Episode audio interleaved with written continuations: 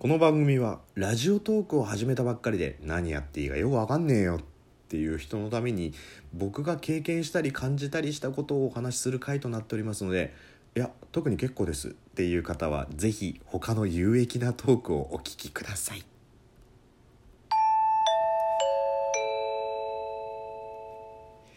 はい、えー、というわけでございまして「えーラジオの隙間」という番組の慶太郎というものでございます初めて、の方もいらっしゃるとは思うんですけれども、えーこの度ですね、まあ、おそらく過去最大の流れが来たんじゃないの？ラジオトークにっていうねアップルストアアップストアのトップページに出てるぐらいだからさそりゃそれなりの波が来たんじゃねえのっていうところでね、えー今日昨日、えー、らへんにダウンロードされた方もたくさんいらっしゃるんじゃないでしょうかというところで。でこのアプリ始めてまだ1年ぐらいなんですよ。そうするとやっぱりノウハウみたいなところが書いてあるブログとかねそういうのはまだ数少ないと思うんですよ。ブログとかツイッターとか。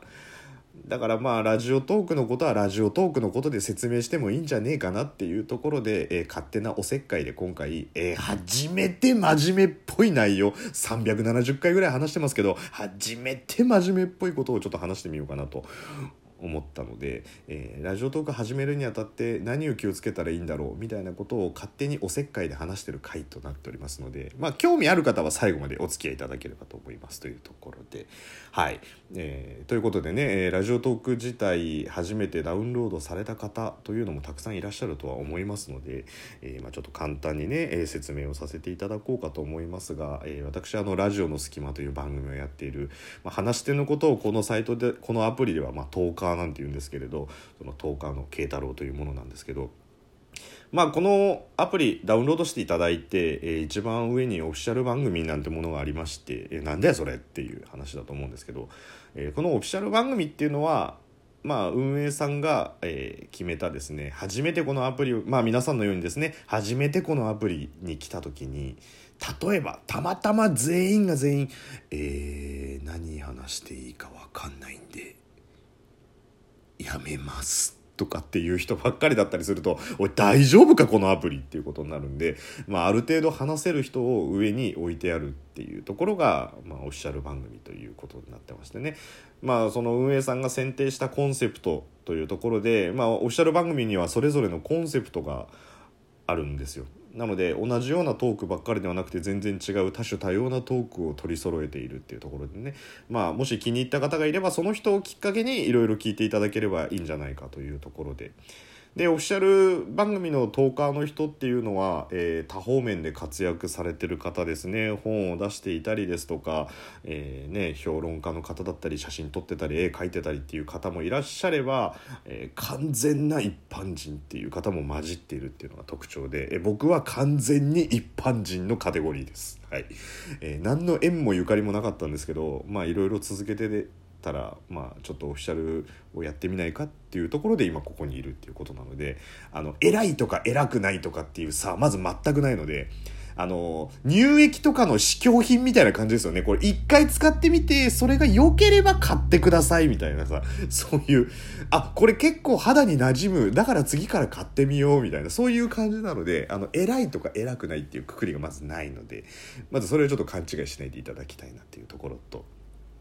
あとはそうですね、えー今回、えートーカーとして始めようという方にちょっといくつかアドバイスをさせていただこうかなと思うんですけれど、まあ、このホーム画面の一番下クリップの右側にですね、えー鏡餅の上のマークみたいなやつがあると思うんですよ。まあこれどう考えてもマイページだと思うんですけど。これは鏡餅の上の部分じゃなくて人をなんとなく切り取ってるところだと思うんですけど。でそこを押して、えー上の歯車のマークを押していただきますと設定っていうところと、えーまあ、いくつか注意事項があるんですけどこのアプリ、えー著作権がある音楽流すのは NG になってるんですよ。なぜならジャスラックとの契約をしていないからっていうところでですね。今現在はなので、まあ、今回ね、えー萌え話とか、えー推しのトークとかっていうところをきっかけに来られた方もいらっしゃると思うんですけれど。だとしたらさ劇中歌とか流したくなるところだとは思うんですけどそれをやってしまうと最悪その人の話がすごい面白いのに、えー、話が消されてしまうっていう可能性があるので、えー、BGM を使わないか、まあ、もしくはフリーの BGM を使えば何ら問題はないのでまずはそこで、まあ、ラジオって言えばねジングルと BGM だろうがっていう話もあるんですけど今はその著作権の部分がちょっと触れてしまうので、まあ、それはあのその歯車のところに書いてあるので詳しくは見ていただければと思うんですけれどなのでそんな感じでちょっと音楽の方は気をつけていただいた方がいいんじゃないかというところでね。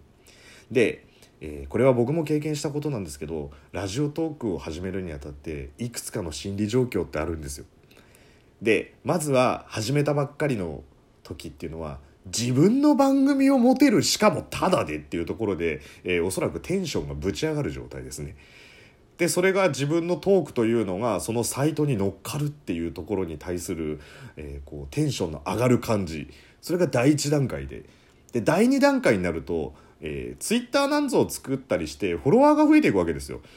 で0が11が22が44が8っつってフォロワーが増えていくことに対してあ自分の番組聞いてくれてんだって言ってそこに、えー、嬉しさを、えー、感じてしまう第2段階なんですけど第3段階ぐらいからねちょっと停滞期が来るんですよ。というのもフォローしてもらってで自分が番組アップしましたなんてツイートをしたりとかしてもそれに特にこういいねがつかなかったりとかね何の反応もなかったりした時にあのや自分の番組って本当に聞かれてんのかよみたいな感じでこう不安になる時期っていうのが結構早い段階で訪れるんですけど他の人はいいよねなんか聞かれてるみたいだけど自分の番組って全然聞かれてないんじゃないのって思うんですけどちょっと皆さんも考えていただきたいんですけど今ツイッターと連動してるテレビ番組とかって結構多いじゃないですか。それ皆さん100%確実にハッシュタグつけてツイートしますかって言ったらしないじゃないですか。でも好きなこう芸人さんが出てるからとか見ちゃうっていう番組があるのと一緒で聞かれてるんですけど反応ないっていう人って結構多いんですよね。僕これ1年やってきてそれは感じたことなんで。だから、まあ、それに関してはもうね我慢するしかないって聞いてもらってる人がいるんだろうっていうであとはあの多分ね再生回数ゼロってないと思うんですよもうこれだけたくさんの人がやってくれば絶対再生回数って1はあるからだから聞かれてないってことはないので、まあ、そこは、えー、落ち込まずに配信し続けていただきたいなというところとじゃあちょっとでも聞いてもらうためにはどうしたらいいんだってとこなんですけどまず今回ね先ほども言いましたけどその萌え話とかその推しに対するトークをするっていうことであれば是非ともタイトルは分かりやすくつけた方があの多分ね聞いてもらえると思います。例えば皆さんの好きな作品とかのタイトルがあったら多分思わず聞いちゃうと思うんですよ。なぜってそれはタイトルでわかるからっていうね。それをなんか推しメントークしてみたっていうより、えー、納豆食べながらコナンの話してみたとかっていう方が多分後者の方は聞くと思うんですよ。コナン好きならね。コナン好きか納豆好きだったら聞くと思うんですよ。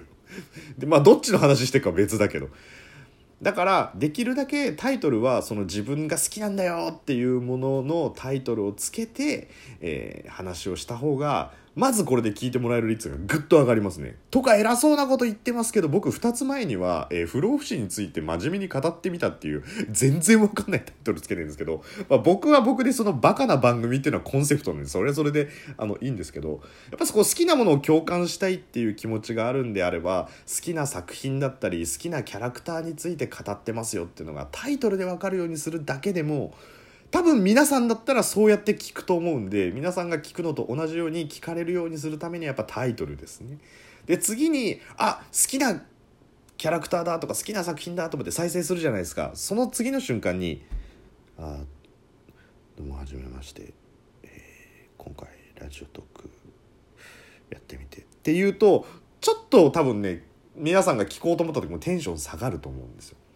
で今僕これ喋ってるのは普通に電話してる時のトーンぐらいで喋ってるまあ言ったらちょちょっとだけ声を張ってる状態なんですね。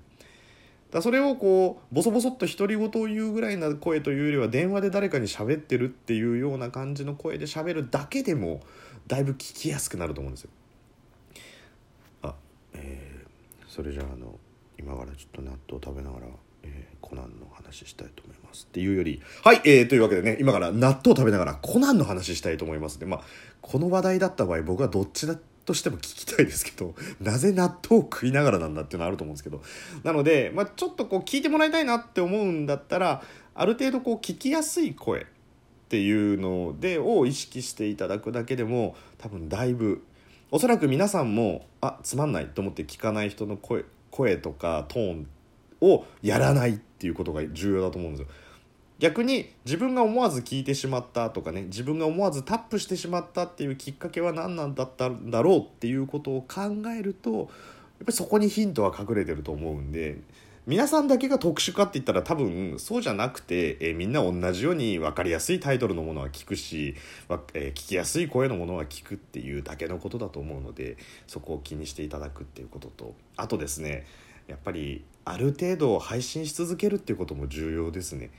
例えば好きなアニメの作品があった時にキャラクターが好きだっていう人もいればストーリーが好きだっていう人もいたり BGM が好きだっていう人もいたりとかするじゃないですかその時にこうキャラクターの話ばっかりしてたら多分聞いてもらえないんですよねそれキャラクターの話したりとかでもこのキャラクターの中でも一人一人やってればこの回は好きだっていうのがあったりとかするんでだから1話上げたからってその1話が必ず聞いてもらえるかといったら僕自体370近く上げてますけどそうだとは思ってなくてたまに共感しましたよって言ってくれたりとかするのってやっぱ10話に1回ぐらいだったりとかするんでやっぱりこうある程度配信し続けるっていうことはやっぱり聞いてもらえる最大の、えー理由だと思いますんで。まあ、そのある程度配信し続けることタイトルを分かりやすくすることで、えー声を聞きやすくすることっていうことである程度聞いてもらえるようになるんじゃないかなと思いますので